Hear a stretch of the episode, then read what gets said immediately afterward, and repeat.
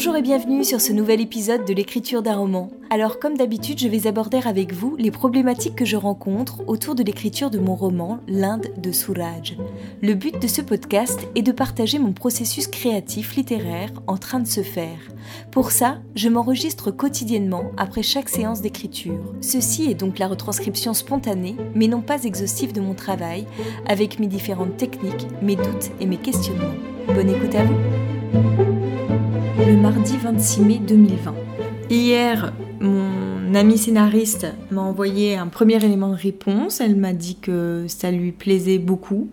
Après, est-ce qu'elle est objective? Je ne sais pas. C'est compliqué hein, de dire à une amie qu'on n'aime pas ce qu'elle écrit. On peut que dire qu'on aime, voire même beaucoup. Donc bon, j'attends d'avoir euh, ces retours un peu plus riches. En fait, je pense que c'est aussi euh, la sensation d'être proche de la fin qui fait que je suis beaucoup moins motivée pour travailler sur mon texte. C'est comme si j'étirais le temps pour euh, avoir euh, plus de temps à travailler dessus. En fait, j'ai quand même peur de terminer. Ça fait tellement trois ans que toute ma vie tourne autour de ce roman que l'arrêter, d'un coup, il va y avoir un grand vide qui m'étourdit déjà un peu. Alors j'ai d'autres romans en tête hein, que je vais tout de suite pouvoir euh, travailler par la suite. J'ai tout de suite envie de me remettre à écrire autre chose parce que sinon ça va être très compliqué euh, de reprendre ce rythme-là d'écriture. Mais ça va être compliqué de passer de l'un à l'autre quand même. J'appréhende un peu ce, ce moment-là. Je suis toute excitée parce que ça y est, il y a deux femmes qui m'ont répondu qui étaient prêtes à lire mon livre, donc deux bêta-lectrices. Bon, c'est toujours des femmes hein, qui sont intéressées par ce genre de sujet. Ça m'énerve un peu. J'aimerais bien avoir les, retours d'hommes et je suis super excitée. Donc, je viens de leur envoyer mon texte. J'ai refait une version euh, sans couleur euh, et sans commentaire euh, pour elles en PDF pour, pour, éviter de me faire piquer mon texte. Apparemment, il faut faire attention à ça. Je me le suis aussi envoyé par mail euh, dans le même temps. Et donc voilà, j'ai vraiment hâte d'avoir leur retour. C'est la première fois que je fais lire mon texte à des inconnus. Je me demande ce qu'elles vont en penser, puisqu'elles ne me connaissent pas. Elles connaissent pas ce qu'est le Gotul, dont tout, tout, mon entourage a entendu parler, notamment les personnes euh, qui ont lu mon texte. Donc du coup, c'était un peu moins surprenant euh, pour elles. Et j'aimerais bien voir du coup si ces personnes vont comprendre mon univers en ne sachant pas qui je suis. Ça va être un premier test en fait. Alors j'espère bien qu'elles vont me donner des pistes de travail derrière. Et si c'est pas le cas, euh, que leur retour soit positif et plutôt emballé, ce qui me donnerait un peu plus confiance en moi pour aller plus loin euh, dans la publication de mon roman. Et l'une d'entre elles a travaillé en maison d'édition, donc ça c'est encore plus intéressant et elle est aussi correctrice. Donc si à l'avenir je me lance dans l'auto-édition, eh ben son travail pourrait me servir. C'est intéressant de rencontrer des gens comme ça. Je pense que d'ailleurs c'est pas anodin qu'elle se soit proposée à moi. Hein. J'imagine qu'elle essaye de trouver, du travail aussi par ce biais-là. Mais euh, c'est bien aussi de rentrer en contact avec ce genre de personnes. Alors voilà, je suis toute contente. J'étais obligée de réenregistrer. J'ai travaillé du coup un peu plus que prévu sur mon roman, mais il y en avait besoin. Je pouvais pas attendre euh, demain pour l'envoyer, ça c'est sûr.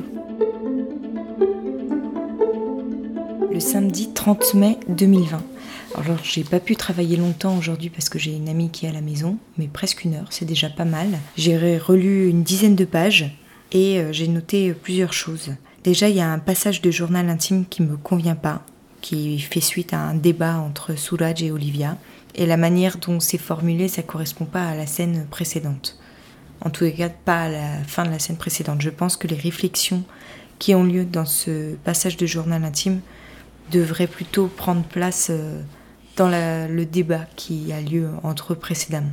Donc il faut que je retravaille ces passages-là. Et je me suis rendu compte qu'en fait, si on a l'impression euh, qu'il s'agit d'un ventre mou, c'est que euh, l'histoire n'avance plus depuis quelque temps. Parce qu'on ne sait pas où vont les protagonistes et quels sont leurs objectifs. Du coup, on a l'impression que ça traîne en longueur. Donc il faut que je vois un petit peu comment je peux remuer ça pour faire ressurgir l'intérêt du lecteur.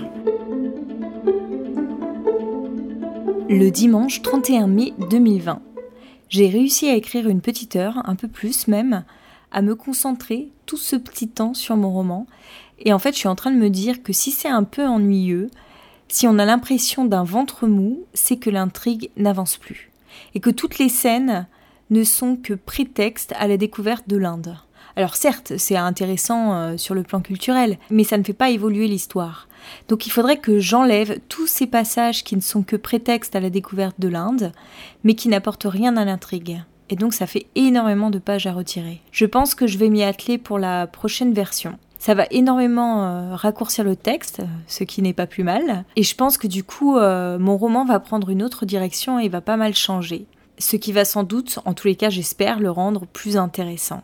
Et puis là, j'ai une autre personne qui m'a proposé de faire euh, la lecture de mon roman, qui a déjà été en Inde, d'où son intérêt pour le texte. Et donc, je vais lui proposer plutôt euh, de le lire plus tard, une fois que j'aurai fait euh, toutes ces corrections, toutes ces modifications, parce que ça sert à rien que j'ai 10 000 bêta-lecteurs pour les mêmes versions. Autant profiter de leurs différents avis à différentes étapes de mon écriture. On va s'arrêter là pour aujourd'hui et je vous donne rendez-vous samedi prochain pour un nouvel épisode. Si vous avez aimé, n'hésitez pas à vous abonner au podcast ou même à le partager autour de vous. Et pour échanger avec moi, ça se passe sur Instagram où vous me retrouverez sous le nom d'Aurélie Horner. À bientôt!